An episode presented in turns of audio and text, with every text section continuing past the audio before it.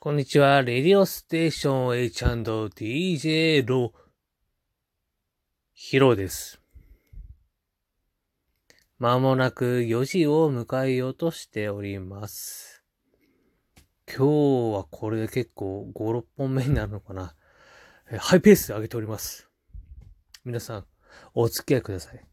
最近私気になることがあります。コンビニです。よく行くコンビニがありまして、えー、まあ、レジ袋が有料になってしまったっていうのがね、とても痛いです。コンビニって本当気楽に行けるようなところだったはずなのに、わざわざ袋とかを気にしなきゃいけないようなところになってしまったのがとても残念です。でもまあ、有料になったところで私わざわざ袋なんか持ってきませんよ。めんどくさいですからね。コンビニって、コンビニエンスって名前の通り便利なんですよ。だんだんだんだんそんななんか袋とか持ってったら便利じゃなくなってきてるじゃないですかって言いたいですね、私は。なんかまあ、なんか逆,、うん、逆行してるよなと思って。コンビニでそもそもね、物自体が定価で売ってるたりとか結構高めに設定してあるんだからさ、その辺どうにかしてほしいななんて思ってます。ます。あとですね、店員の態度が気に入らないとかじゃないんですね。その、マース、マースが気に,、ま、気になります。ダジャレじゃないです。わかりますか？マース。例えば、ありがとうございます。いくらになります？マースを伸ばす人。マース。これ、マース症候群って言うんですね。私の中では。おはようございますって、すごい伸ばす人いますね。ありがとうございますって、もうすごい伸ばしますよね。いや、私もね、別にね、伸ばさない人かって言ったら伸ばすタイプだと思うんですけども、私が行っているコンビニの人はね、まあ、伸ばすんですよね。伸ばすんですし、なんか多分ね、その人の声が私が苦手なのかもしれないですね。最近思ったんですよ。他にもマース言う人いますよ。でもそこまでなんか気になったりしないんですけども、ありがとうございます。なんとか何百円になります。とか、ます。ますますますます うるせえよと思ったけど 気になっちゃってね、もうダメなんですね。でもやっぱあれ、伸ばさない方がな、うん、伸ばさない方が、このピリッとして、シュッとして、ちゃんと終わるっていうような感じがあるので、私も最近は意識して、おはようございます。ありがとうございます。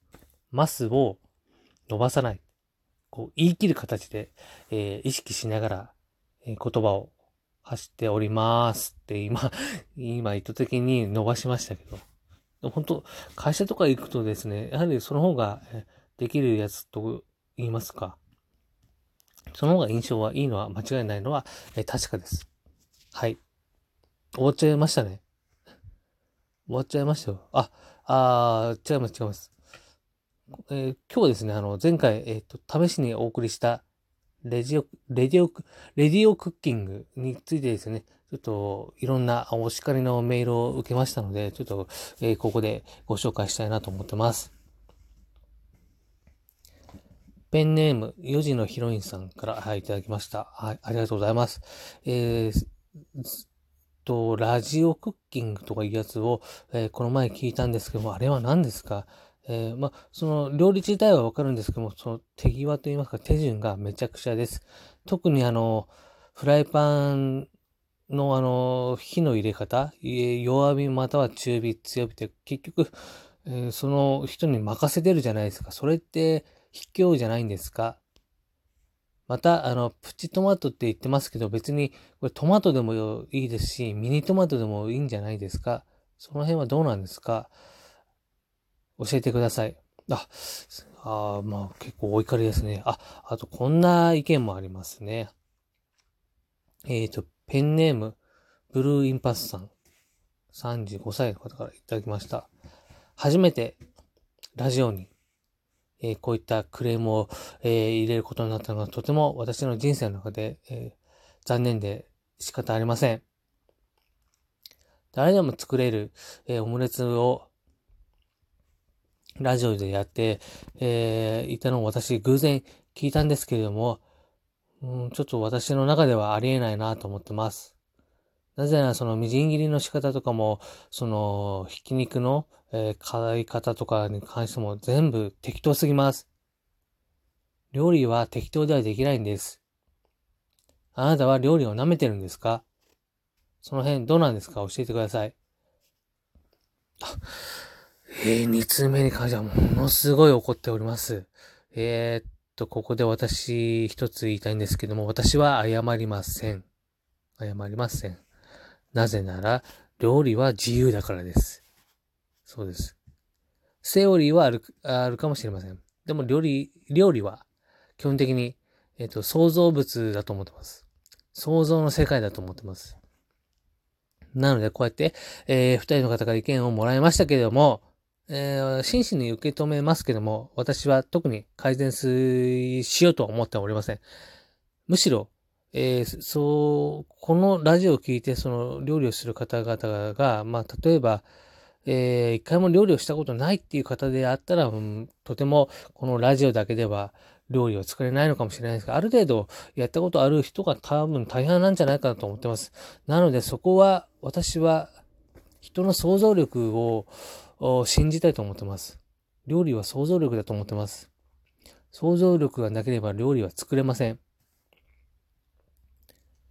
まあ、こういったね、話をするとまた、えー、クレームを受けるのであんまり言わないでおきますけども、例えばこうやってに、ね、えー、意見をくれた方っていうのは、もしかしたら想像力がないのかもしれません。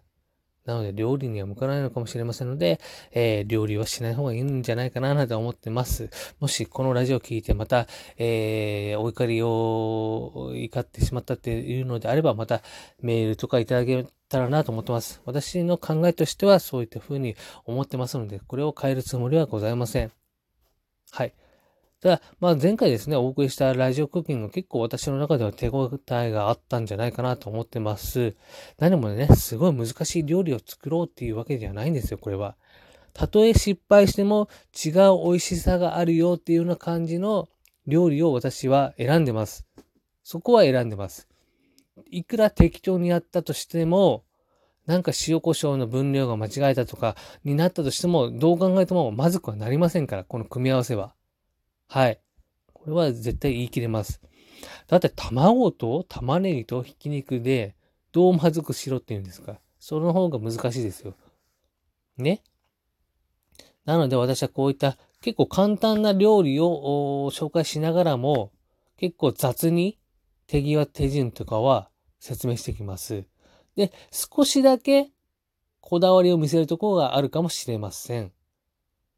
で、最後はもうまあ味はね、別にそこまで、えー、まずいものを皆さんにお伝えしているつもりないので、多分、多分大丈夫だろうという、9割方大丈夫だろうということでお伝えしてますので、で、少しこだわるところ、ここだけなんか、あのー、ですね、この自分がやってるっていう意味を持たせたいっていう意味で特徴を、えー、入れて、このラジオをお伝えしてますので、皆さんもしその特徴が、は、その特徴自体ですね、別に皆さんのえー、好みでもいいかもしれないんですけど、私が言ってるものを、まあ、試してもらっても、えー、全然いいと思いますので、これからもですね、えー、ラジオクッキングの方ですね、ぜひ、え末長く聞いていただけたらなと思っております。